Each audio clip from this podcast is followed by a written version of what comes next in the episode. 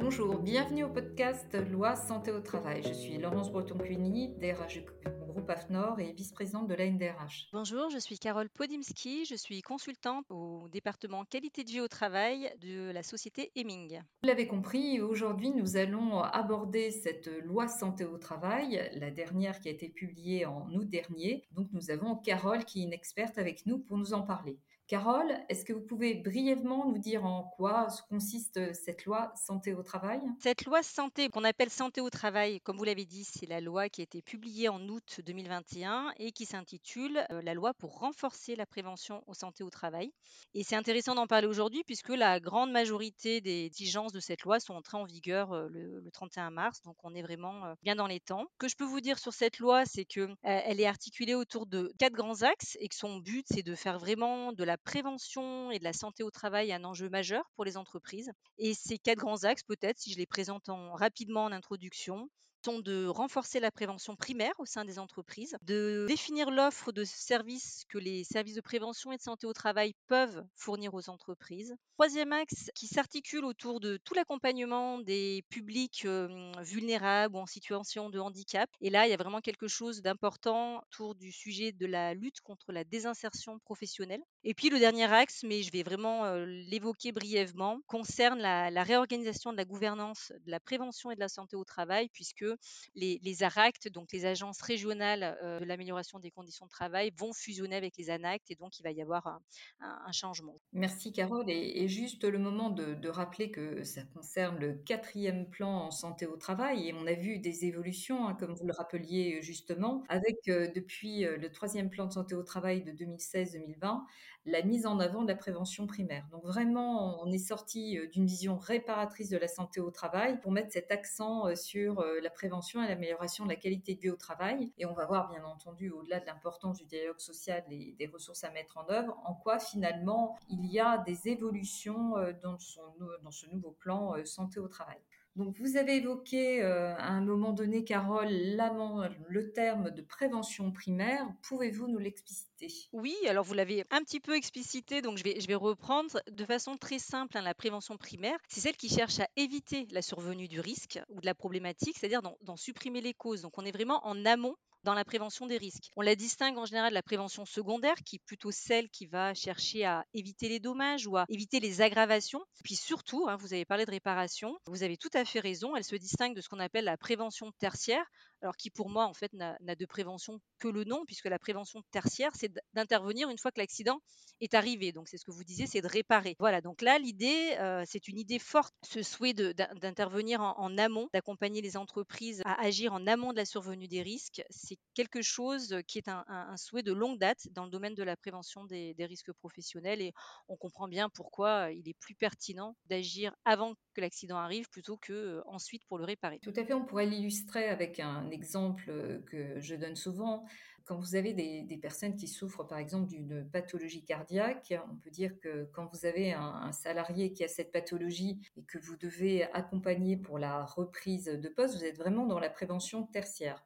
La prévention euh, secondaire aurait été effectivement avec des personnes euh, à risque euh, de les accompagner, de mettre en place pour eux des mesures particulières. Et la prévention primaire, eh bien, c'est toutes les mesures que nous pouvons faire liées aux saines habitudes de vie, puisque l'on sait que eh bien ça anticipe certaines problématiques. Donc voilà, c'est vraiment important de bien pouvoir distinguer les choses. Maintenant, on voit bien, hein, il y a quelques idées à retenir, quelques évolutions. Peut-être euh, Carole nous en, parler Plaisir. C'est vrai que c'est difficile parce que c'est une loi qui fait, euh, comme toutes les lois, hein, un gros millier de, lignes. Pour rester sur le domaine de la prévention primaire, la, première idée importante, je pense qu'il faut retenir, c'est vraiment euh, les évolutions qui sont survenues autour du document unique, autour de ce qu'on appelle le, le document d'évaluation des risques. Parce que sur, ce, sur ce, cette volonté hein, de renforcer la, prévention primaire, ben, on peut voir que les attendus autour de ce document unique ont été considérablement renforcés par cette loi. C'est sûrement d'ailleurs le, point dont les préventeurs ont le plus entendu parler. Après, une seconde idée qui, est vraiment très importante, qu'on n'a pas du tout évoquée encore, c'est cette volonté de décloisonner la santé publique et la santé au travail. C'est d'arrêter de travailler d'un côté pour faire en sorte que les travailleurs aillent mieux au travail, et puis d'un autre côté de faire en sorte que les citoyens euh, soient mieux dans la vie de tous les jours. Donc c'est vraiment de décloisonner ces deux santé publiques qui sont des deux réglementations différentes. Il y a une troisième idée très importante, je pense vraiment autour de toute la réorganisation des services de santé au travail, qui change d'ailleurs de nom. hein. Retenez bien qu'on ne parle plus des, SST, des services de santé au travail, mais des SPST, des services de prévention et de santé au travail. Et puis, ben, vraiment, la dernière idée, c'est une idée très forte autour de la volonté de limiter la désinsertion professionnelle avec euh, des nouveaux rendez-vous qui sont institués, des rendez-vous qui sont modifiés, des précisions sur des dispositifs existants qui sont également euh, modifiés, élargis, pour que ben, tous ces dispositifs, toutes ces visites de prévention puissent, on va dire, œuvrer ensemble comme un, peu un coffre au trésor pour prévenir au mieux la désinsertion professionnelle, qui est là aussi d'ailleurs, si- s'il en est, un,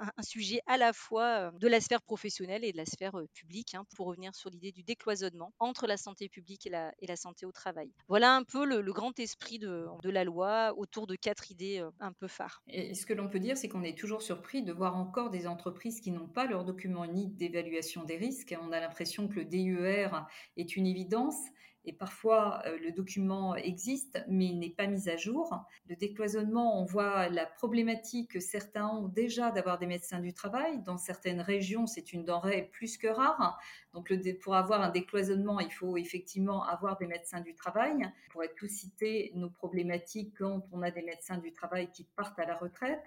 La question euh, des services de santé au travail, vous savez, c'est une question euh, que nous, DRH, posons souvent puisque nous payons euh, les anciens services de santé au travail en fonction des effectifs et certains se plaignent de ne pas pouvoir faire de visite. Donc ils payent d'un côté, ils ne peuvent pas faire de visite de l'autre. Et enfin, la désinsertion, on va en parler. Alors moi je sais, j'en avais un point qui, euh, qui m'intéresse aussi sur ce plan santé au travail qui est lié effectivement au sujet on va dire, pas seulement des femmes, hein, mais aussi des hommes. On croit toujours que les violences sexuelles ou les agissements sexistes s'adressent aux femmes, malheureusement. Les hommes aussi sont concernés. Et du rôle essentiel que nous avons en tant que DRH pour mettre en place ces référents en matière de lutte contre le harcèlement sexuel et les agissements sexistes.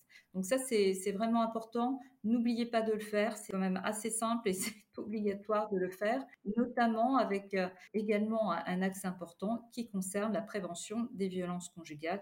Et puis un dernier point peut-être, euh, l'apparition effectivement, euh, comme vous le rappeliez, de ce comité national de prévention et de santé au travail. Ça, c'est vraiment un point important. Maintenant, il faut attendre de voir un petit peu comment cela va se passer. Alors, peut-être juste deux mots sur l'évolution du document unique? Alors, il y a effectivement énormément d'attendus qui ont été modifiés. Certaines entreprises n'ont pas encore de document unique. Moi, avec le recul sur toutes ces années de documents uniques, j'ai envie de dire, il y, en a encore aussi beaucoup qui en ont un, mais qui en ont un, on va dire, qui est façon de répondre à une obligation réglementaire et qui ne débouche pas forcément sur un plan d'action. Donc, en deux mots, ce que j'ai vraiment envie de, vous faire passer comme message sur le, document unique, euh, ce que change la loi, c'est qu'elle impose un PAPRI Pacte. Alors, un PAPRI Pacte, on va juste dire un mot de l'acronyme, c'est le programme annuel de prévention des risques professionnels et d'amélioration des conditions de travail. Autour de ce PAPRI Pacte, il y a beaucoup de choses qui ont évolué, qui changent vraiment la donne sur le document unique. C'est qu'il doit absolument déboucher sur un plan d'action, c'est-à-dire qu'on ne fait pas une évaluation des risques pour répondre à une obligation réglementaire, on fait une évaluation des risques pour déboucher sur un plan d'action. Et donc non seulement cette loi vous impose effectivement de faire ce fameux PAPRI Pacte, donc ce plan d'action, mais en plus c'est pas n'importe quel plan d'action, puisque ce plan d'action va devoir comprendre des indicateurs de résultats, l'estimation du coût, on va devoir essayer de voir pour mettre en place un calendrier de mise en œuvre, on va chercher aussi en interne quelles sont les ressources qu'on a pour mettre en place ces actions, etc., etc. Donc en fait, pour faire simple, on voit bien ici avec ces différentes mesures le virage opéré sur le document unique, puisque non seulement il doit donner lieu à ce plan d'action, ce PAPRI Pacte, mais en plus à un plan d'action, on va dire renforcé avec des indicateurs, euh, etc., etc.